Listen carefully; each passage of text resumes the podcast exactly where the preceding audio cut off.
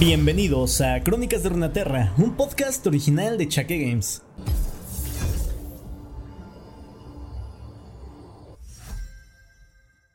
Muy buenas a todos chicos, espero que se encuentren excelentemente bien. El día de hoy les traigo la continuación de lo que hemos estado escuchando las semanas pasadas, que espero que hayan disfrutado mucho el episodio que tuvimos la semana anterior, donde introducimos por primera vez a la campeona nueva, cuyo nombre se me acaba de ir extraordinariamente brillar.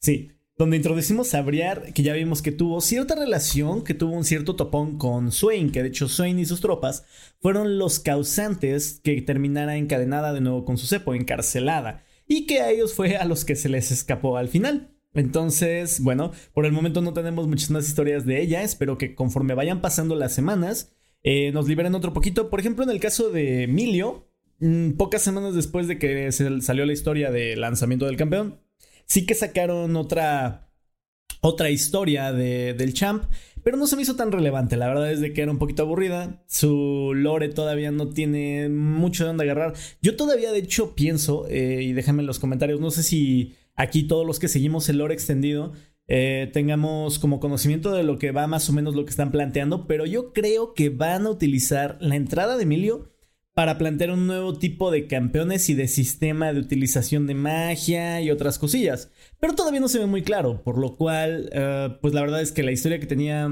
extra solamente fue como un diario así chiquillo. Yo la verdad no le vi mucho, mucha gracia como para traerlo como un episodio continuación a la que fue la presentación del campeón. Pero eso lo que nos indica es que posiblemente en las próximas semanas tengamos una historia un poquito más desenvuelta de Briar, que también, eh, como pudimos haber escuchado en su podcast, se ve que quieren plantear algo nuevo, algo diferente. Porque si lo notaste, no fue la única arma viviente que, que crearon, o por lo menos la que capturaron. Por lo cual seguramente nos están dejando ahí un huequito para el futuro, que ya sabemos que de repente, por ejemplo con Swain, ya tenía bastante lore, pero aún así encontraron una manera de repente de encajarle un encontrón con esta campeona y que él fue el que la apresó. Por lo tanto, hay que estar pendientes y si nos traen una historia extendida, ya sabes que la vas a poder escuchar aquí en tu canal favorito para entenderte del lore extendido de League of Legends.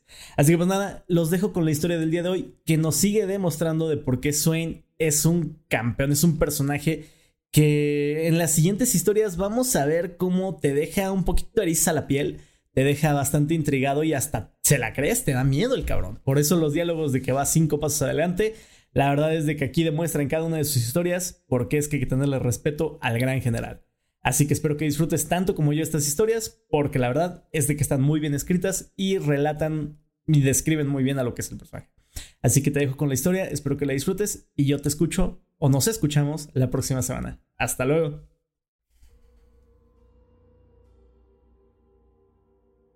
La conspiración de pólvora oscura. Él llegó al campamento momentos antes de que el Consejo de Estrategia diera comienzo. Flanqueado por una pequeña guardia de honor, cada uno seleccionado por la Legión Trifariana. Permanecieron en la entrada conforme lo observé acercarse. Algunos hombres proyectaban una sombra mayor a ellos mismos, pero muy pocos podrían traer consigo una oscuridad como esta. Una que nos rodeara acechándonos, hambrienta. De alguna manera, los cuervos que parecían seguirlo por el campamento eran un sombrío recordatorio del destino de todos los guerreros. Las telas harapientas en sus hocicos coincidían con el estado de nuestros propios estandartes. Sin embargo, mientras abría paso por los restos de nuestra tienda de guerra, me percaté de que no me había preparado para cuán mortal se veía. Su cabello era gris, enmarcado por un cielo carmesí sofocado por cenizas. Su armadura desgarrada por innumerables batallas, dio paso a un abrigo funcional y mantenía sus brazos bajo sus pliegues, justo como imaginé que lo haría alguien de su linaje. Sonreí porque él seguía siendo, en su corazón, un caballero. No había señales de su rango más allá de las cicatrices de un soldado que ha visto una buena cuota de sangre. Había ya mucha gente reunida para el consejo. Exigían más miedo y respeto, dominando a sus grupos de guerra con poderosas exhibiciones de fuerza. Cada uno de ellos parecía ser más que capaz de derrotar al hombre frente a nosotros. Pero, de alguna manera, ese hombre era el que nos guiaba a todos, el gran general de Noxus. Mientras lo observaba, pude sentir que había algo que no podía detectar, sin importar qué tan de cerca mirara. Tal vez era algo verdaderamente desconocido. Quizás acudían tanto salvando de este hombre precisamente porque había algo desconocido y misterioso sobre él. Cualquiera que sea la respuesta, Jericho Swain estaba frente a nosotros y era demasiado tarde para que yo retrocediera. Cinco batallones habían marchado a la planicie de Rockround, pero había sido cuestión de semanas para que los habitantes de la zona nos destrozaran.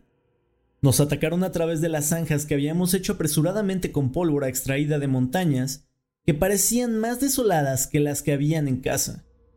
Fue una catástrofe tras otra, hasta que Swin no tuvo otra opción más que intervenir. Me había asegurado de eso. Durante meses me había preparado, había enviado a caudillos a las profundidades de las minas, había trazado cada detalle, cada giro considerable de las tierras y los destinos sobre los que Noxus se balanceaba, los susurros que formaban cada momento. Mi oído se estremecía ante el recuerdo de las palabras de la dama pálida, desde el momento en que ella estuvo al mando, dándole voz a nuestra conspiración. Todo estaba preparado. Me había asegurado de que así fuera. Aquí, justo donde la tierra se abre en laberintos de barrancos de los que es imposible escapar, yo y solo yo determinaría el futuro del imperio. Después de todo, ¿no era para lo que Swain había convocado al consejo?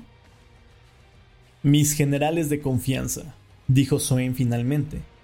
El poder de su voz resonó como el desenvainar de una espada.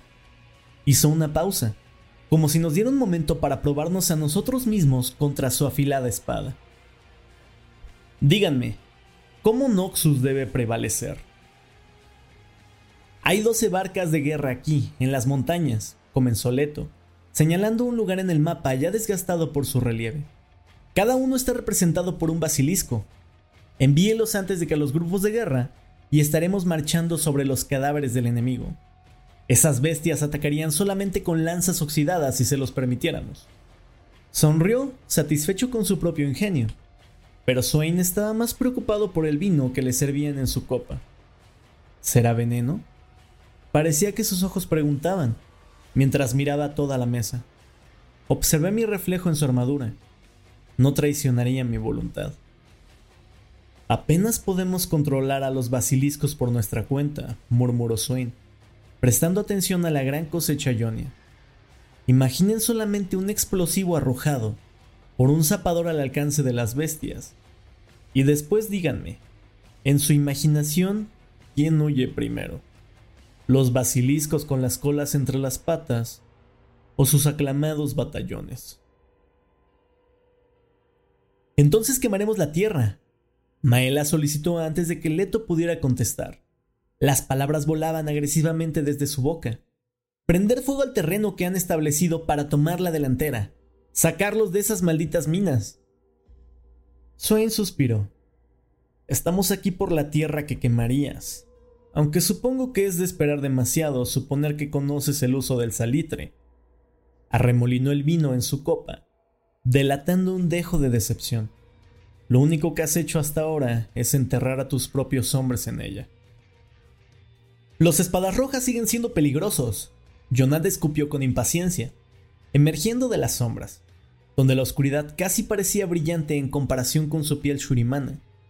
Entraremos a las minas después del crepúsculo y eliminaremos a sus líderes. Limpio o desastroso, no tiene importancia. Es una estrategia admirable, dijo Swain riendo, pero esos líderes no son soldados. Aún no. Nuestro enemigo solo sigue a quien brame con más fuerza. Asesinen a uno y habrá tres bramando por la mañana. Me reí, asintiendo hacia el líder de los espadas rojas, que fruncía el ceño. Por un momento temí que encontrarías una manera en la que realmente ganáramos, Jonad. El silencio inundó la mesa. Las velas comenzaban a extinguirse al lado de los mapas. Este era mi momento. La mujer pálida estaría satisfecha. Diría su nombre mientras envió a nuestro gran general al olvido. La verdad es que no puedes ganar esta batalla, continué. Nadie puede contra la muerte, ni siquiera el gobernante de Noxus. Darkwill nos enseñó eso. Swain y los demás observaron mientras yo extraía cautelosamente el pedernal de mi túnica. El fusil ya estaba en mi otra mano. Leto, el antiguo héroe del asedio de Fernand, se estremeció. Grant, ¿qué estás haciendo? gruñó, observando la carga de demolición que yo había colocado cuidadosamente debajo de la mesa. Hacía menos de una hora.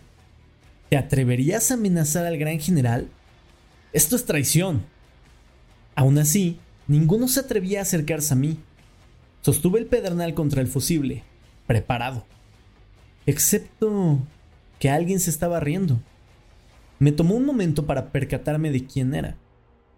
Y es así como el general Grant es el único que tiene la facultad de hacerlo, dijo Swain alisando las arrugas de su abrigo. Él lo comprende. El resto de ustedes ven una batalla y se preguntan qué deben de hacer para evitar ser derrotados.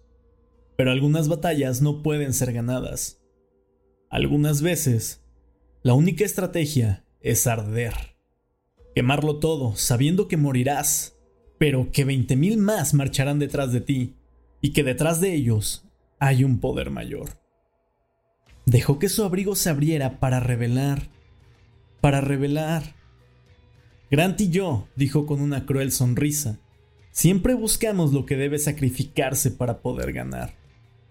Mael embistió contra mis temblorosas manos, Leto también, pero fue el agarre inhumano de Swain el que sujetó mi garganta, levantándome del suelo, dejando de lado el fusible sin encender.